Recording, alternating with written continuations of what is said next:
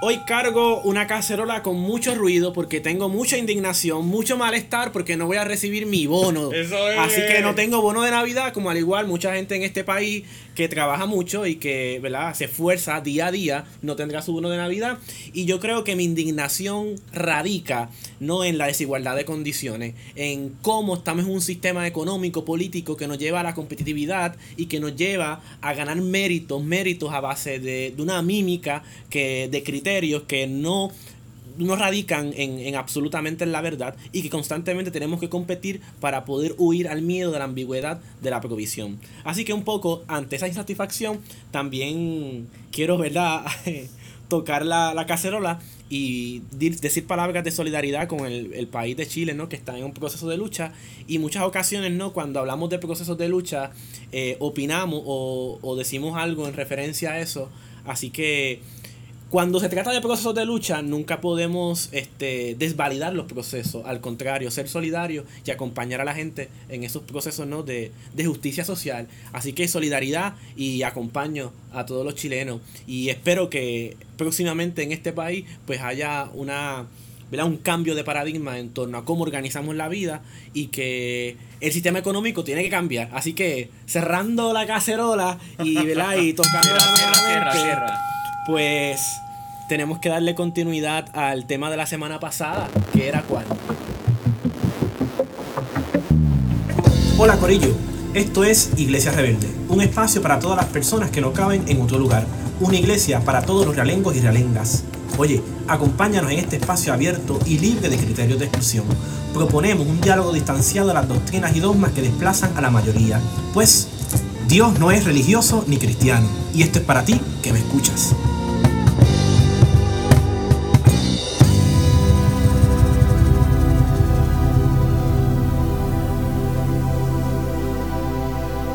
Tema de la semana pasada era adiós orando y con la cacerola dando. No, no, este, y con el mazo dando. Un refrán popular que nos lleva a pensar el tema de la oración.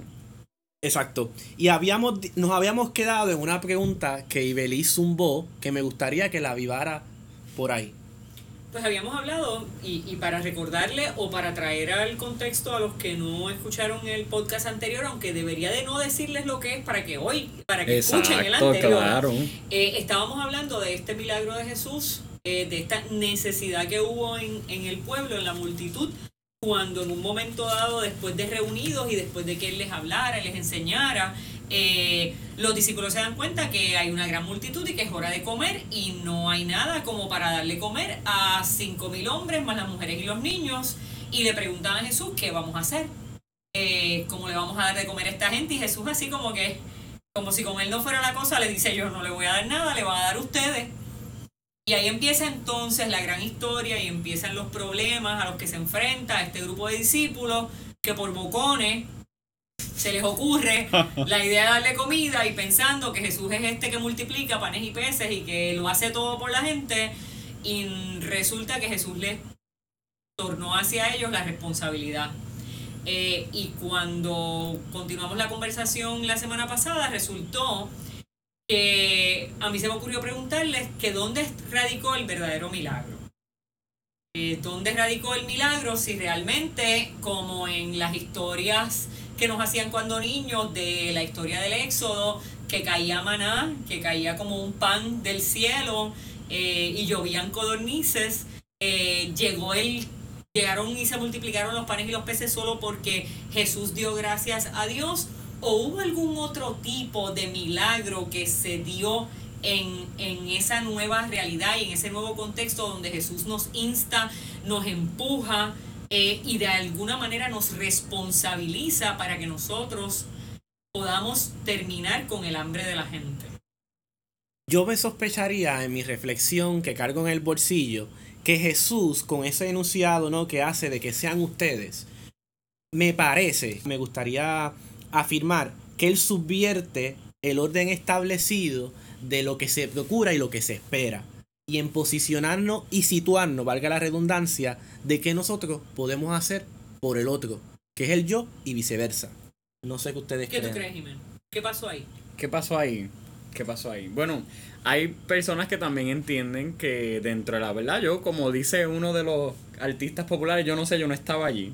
Así que la realidad es que, ¿verdad? Como dijo, esto fue Anuel, fue. Anuel doble No sé, fue. no sé. Que le dijo, tú hablas como si tú estuvieras allí. Pues yo no estuve allí. Así que, ¿verdad? Nosotros no sabremos a ciencia cierta, ¿verdad? Qué fue lo que sucedió, pero hay personas, ¿verdad? Lo que uno ha escuchado a través de la, de la vida y uno aprendiendo, ¿verdad? Un poquito más de esto, que mencionan que lo más seguro, las mismas personas cuando vieron la necesidad, este, todo el mundo tenía, tal vez no tenía las cinco latas de salchicha o las cinco cajas de agua cuando vino el huracán, pero tengo dos botellitas de agua, así que yo comparto contigo una. Es bien importante que cuando ellos se dividieron, ellos se organizaron en grupos de 50 y grupos de 100. Así que así fue que los organizaron los discípulos, así que había un tipo de orden y poco a poco se fueron estructurando. Y hay personas que entonces que entienden que sí, que dentro del milagro más allá de la multiplicación per se, fue el hecho de romper con el egoísmo. El hecho de que las personas se dejaran y decían, mira, yo tengo el bono de Navidad, pero pues yo sé que a Neftali le hace falta un poquito, así que yo voy a partir este Mi pan, bono. voy a partir mi bono, voy a partir mi, mi, mi pan, voy a partir mi pez y voy a compartir con Neftali que no tiene bono. Este, y eso, ¿verdad? Hay personas que Ay, si esto- entienden... si eso se lograra a través del- de, este podcast, a lo mejor, Veremos, veremos. a, a lo mejor está ahí terminaría teniendo Mucho más bono. bono. Mucho más más PS, tuviese más Mucho PS en más- Israel. Claro, mucho más para Miren, este, eh, no les estamos pidiendo chavo, por si acaso.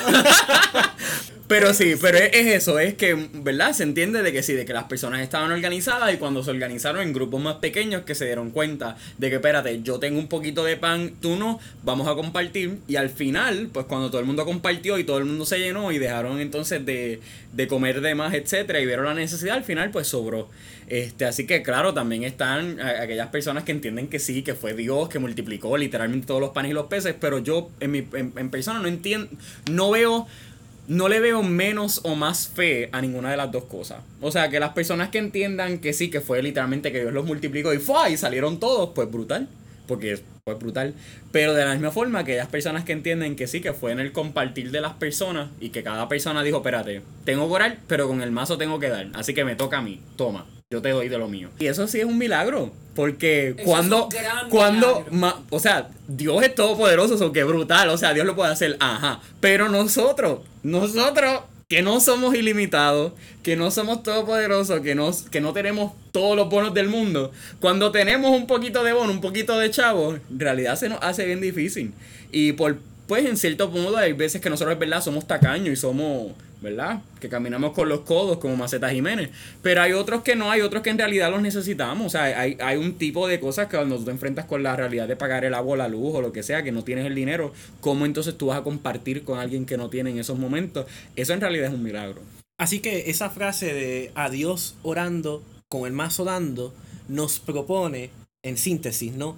Que no podemos quedarnos en la observancia, ¿no? En, en- en ese acto de, de ser espectadores de qué pueda pasar, de qué Dios puede hacer, de qué, de qué debo de esperar que ocurra, sino cómo, cómo mi acción o, o lo que yo pueda estar considerando se tiene que traducir, ¿no? En, en acción. Y esa acción no necesariamente es, de- es individual, es desvinculada, sino que se socializa, que se vincula y que multiplica los panes y los peces en el sentido de que tiene que haber un acto, ¿no? De, de, de ver al yo como el otro y el otro como el yo y viceversa. Y cuando hay ese entendido, pues trasciende mi individualidad. Y entonces no miro desde una perspectiva ensimismada y aislada del otro. Claro. De hecho, la, la, la, la pastora había mencionado en un podcast, o tal vez no fue en un podcast, tal vez fue en una de las múltles grabaciones de algún podcast. de algún podcast que se borraron, este, el Padre Nuestro, el énfasis este, en el nosotros, ¿verdad? Y tristemente las oraciones que uno escucha por ahí o que uno mismo hace se enfoca en el yo, el Señor ayúdame a, a poder tener la comida, etcétera. Sin embargo, el- la tan famosa oración del Padre Nuestro se enfoca en el nosotros. Se enfoca en, ver en el, el, ver ese, el conjunto. Padre nuestro que estás en los cielos, luego danos el pan de cada día, perdónanos nuestras ofensas. O sea, todo se enfoca en ese, en esa pluralidad, en ese de que si yo quiero pan, pero también dale al que no tiene. Y de alguna forma ayúdame también para, para dar. Y definitivamente, como dice Neftali, es como yo ahora mismo. Yo venía de camino y me acordé del podcast anterior, porque se me estaba quedando el carro sin gasolina. Y yo dije, Señor, que no se me quede el carro. Eso, es una oración. Eso es una oración desesperada. una oración sencilla, pero una oración desesperada. Pero, ¿qué hubiera sido de mí en el tapón del Expreso de las Américas orando nada más? Se me quedaba el carro. Yo creo que el hecho está de que esa oración mía de desesperación, sálvame que perezco, que me quedo aquí en el tapón, no está mal, ¿verdad? No es que esa oración no se debe hacer o no se puede hacer, porque en realidad es una oración, es una conversación con Dios y uno le puede decir a Dios, a mi entender, lo que uno entienda, incluyendo cuando uno está molesto y, y quiere insultar a alguien y uno se lo dice a Dios. Para mi entender eso es justo, eso es válido. Pero más allá de eso, yo creo que el problema que nosotros tenemos como sociedad o como cristianos o como iglesia, la iglesia que nosotros queremos ser rebelde de alguna forma, es el hecho de que nos quedamos en la oración. Señor, ayúdame que se me queda el carro sin gasolina. Y eso se no lo llevamos a la acción de echarle la gasolina. Eso es válido y de la misma forma tiene que ser válido que en lo que quede de mi parte hacer, yo lo tengo que hacer. Así que eso se puede traducir, en, ¿verdad? en pocas palabras, en un sentido de indiferencia y de inercia. Y como nosotros, ¿verdad? Como, como sujetos conscientes, ¿no? que participamos activamente en la sociedad, que participamos de nuestra comunidad, que incidimos en un espacio laboral, de familiar, etcétera, como mi relación con el otro o mi relación con el entorno no puede partir de la indiferencia de la inercia, porque entonces no hay acción, no hay multiplicidad, no hay convivencia. No hay Así milagro. que No hay milagro. Exacto. Y el milagro tiene que traducirse en una acción concreta que proviene de la intervención. De la intervención, en este contexto, de un corazón dispuesto a hablar Claro. y accionar. Y yo creo que una cosa importante para decir, ¿no? Es que no siempre el milagro que Dios hace por nosotros es el que nosotros esperamos. Los discípulos esperaban que lloviera maná y que Jesús resolviera el problema. El milagro que Jesús hizo fue abrirnos los ojos los unos a los otros de suplir la necesidad de nuestros hermanos y hermanas. Fue abrirnos los ojos, los ojos a buscar eh, entre unos y otros dónde están los recursos y cómo nosotros contribuir a, a realizar, en este caso, ese milagro que es suplir a la necesidad del otro. Eh, y a veces nosotros, le- yo creo que a veces Dios pasa más trabajo abriéndonos a nosotros los ojos que lo que sería para Él hacer llover panes y peces. Ujú. Así que tú nos estás invitando, el- en- o sea, tú, tú nos estás planteando de salir del mito de la caverna. Miren, yo no sabía que era, lo busqué en Google, ¿ok? Si usted, si usted no sabe, le vamos a dar el espacio para que lo busque. Mira, Cuestión de ser didácticos. Aquí en Google dice, Oh, ah Dios. bueno, lo busqué, no, lo busqué en un website. Ah bueno, busque, baja esta aplicación, se llama Ecosia. Es un buscador y por cada ciertas búsquedas que tú hagas en ese buscador, plantan un árbol. Oh, Ay, interesante. Ecosia. E-C-O-S-I-A. Y ahí busqué. Y dice, y mira, lo busqué ahí en, en Google, el mito de la caverna de Platón. Después lo leeré.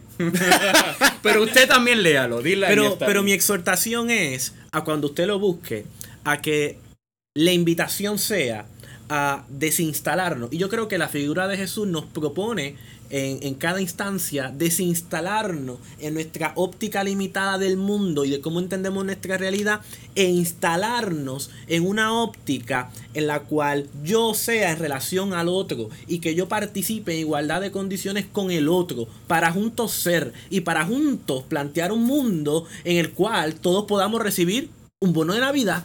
¿Por qué? Porque la libertad consiste en darle a cada cual lo que le corresponde, la justicia y la libertad. Así que tenemos que luchar por eso. Ay, no me sale. Espérate, espérate, la Ay, cacerola. la cacerola. Ahí ahí. fue, ahí fue, ahí fue. Y entonces, quiero con esa puerta abierta, ¿no? Y que estoy pasando con un montón de ollas aquí entre manos. ¿Eso plantea el reino de Dios? Pregunto. Bueno, lo primero que nosotros tenemos que contestar es qué es el reino de Dios. Ya aquí, me, otra vez, otro podcast más. Mira para allá. Bueno, a lo mejor sí, a lo mejor lo debemos dejar para otro podcast. Vamos a dejar una- un, un par de preguntas para la gente. ¿Usted cree que el reino de Dios es un lugar geográfico Que puedes buscar en Google Maps. que puede buscar en Google Maps? Saturno, Plutón. Plutón ya no es un planeta, pero. ¿O es, es un lugar geográfico que, ven, que va a llegar e instalarse aquí? ¿O es una transformación de nuestra realidad? Y mejor aún, ¿cómo podemos aproximarnos Mm. sea cual sea nuestro entendido sobre el reino de Dios, cómo Claro. podemos cómo podemos vivir esa experiencia del reino de Dios y qué demanda de nosotros como individuos en nuestra individualidad y en nuestra pluralidad. Y yo me sospecho que mi intimidad, en mi individualidad y pluralidad, me demanda asumir mis malestares con la realidad, el intervenir y el proponer que la desigualdad de condiciones, sea donde sea, sea en Chile, en Cuba, en México, hay que erradicarla. Y que el bien del otro es asunto mío.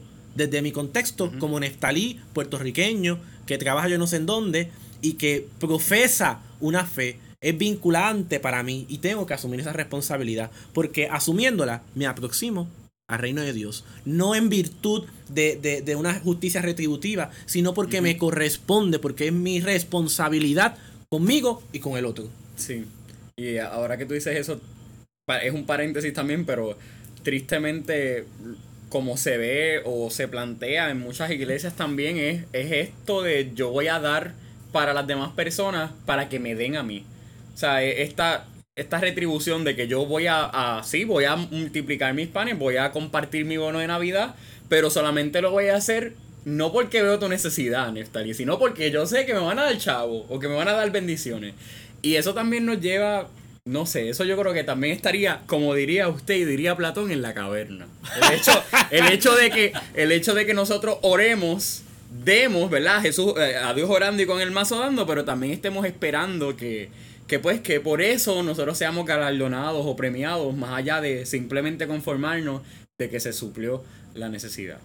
Bueno, yo, yo creo que esto tiene que ver, es que me encantó esa, esa frase de, de Neftalí de la justicia retributiva y evidentemente pues nosotros como obviamente los, los cristianos, o sea, porque si usted es judío o tiene algún otro tipo de tradición o creencia religiosa, pues usted puede, evidentemente, es, es- es totalmente legítimo que usted entienda eh, eh, o que usted crea en una justicia retributiva, que usted hace el bien para esperar el bien a cambio. Pero nosotros en nuestro... Hashtag karma. Hashtag karma. Pero Ay. nuestro entendimiento cristiano no es ese, nuestro entendimiento cristiano Claro. es eh, que la justicia de Dios tiene otro orden, la justicia de Dios es bien interesante. La justicia de Dios, conforme a lo que nosotros entendemos como justicia en, en el mundo, eh, la justicia de Dios es completamente opuesta y es distinta totalmente. O sea, la justicia de Dios tiene perdón para el pecador sin que el pecador tenga que cumplir eh, con ningún tipo de, de, proceso eh, de penalidad. Mientras que en la justicia de los seres humanos hay, hay perdón para ti como si tú vas a la cárcel pues, y para cumplir con Una Pagas. condena. con Tienes una que pagar. condena y pagar un pagar una cuota X por el mal que tú has hecho. Sin embargo, la justicia de Dios no es así. La justicia de Dios es tú solamente asumes responsabilidad por tu pecado y di yo me arrepiento y la justicia de Dios eh, está ahí dispuesta para nosotros. Así que en, en ese aspecto, el asunto también de convertir la oración en, en, en algo que ya no es eh, este espacio de pedir a Dios para mí exclusivamente y para llenar mi necesidad, sino que la oración se convierte en un acto colectivo.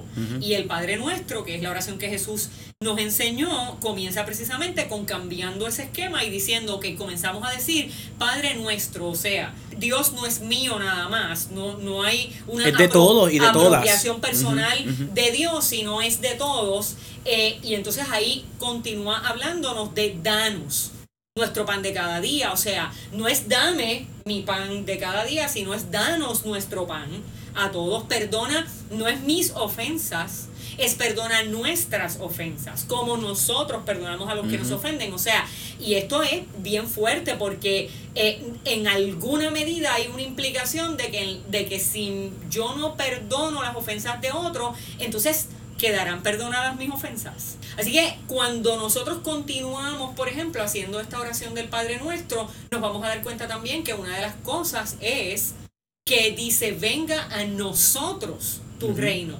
Así que esta pluralidad que nos enseña el Padre Nuestro es que lo que nosotros hemos de recibir de Dios no es privativo, no es para unos y para otros no, es colectivo y hay una socialización del Evangelio, socialización de la buena noticia, socialización de los bienes, socialización de la gracia. Así que él o la persona que piense que el Evangelio es algo personal y que la salvación es únicamente individual y que no tiene ninguna dimensión colectiva o social, porque cada cual que resuelva su problema y si la gente quiere creer que crea y si le quiere pedir perdón a Dios que se lo pida y total, porque la salvación es individual, eso es una mala interpretación del texto bíblico, porque la salvación puede ser individual en la medida que, te, que, que es una decisión personal, yo creer o no creer, pero, pero a Dios orando y con el mazo dando, tiene que tener, tiene que haber un impacto en que en la vida de la gente, un impacto en la sociedad, un impacto en el nosotros, un impacto en el ellos a la misma vez